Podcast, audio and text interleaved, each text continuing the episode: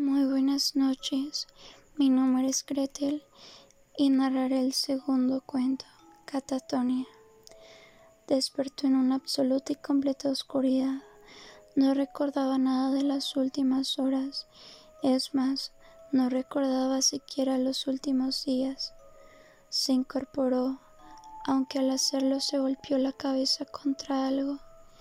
Empezó a intentar alcanzar un interruptor y al no conseguirlo cayó en la cuenta.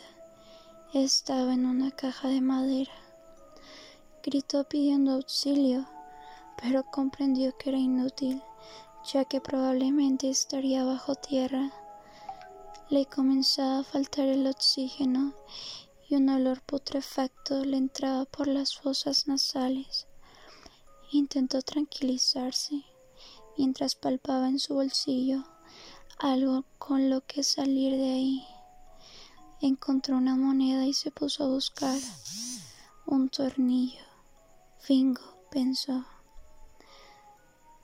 Comenzó a desatornillar, primero uno y luego el resto. Cuando terminó, se cubrió con la ropa la cabeza, abrió la tapa y la tierra cayó sobre él. Excavó rápidamente y salió a la superficie dos minutos después.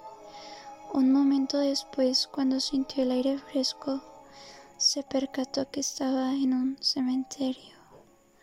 Justo detrás de él había una lápida con su nombre y la fecha de hace dos semanas. Él no lo sabía, pero llevaba muerto varios días.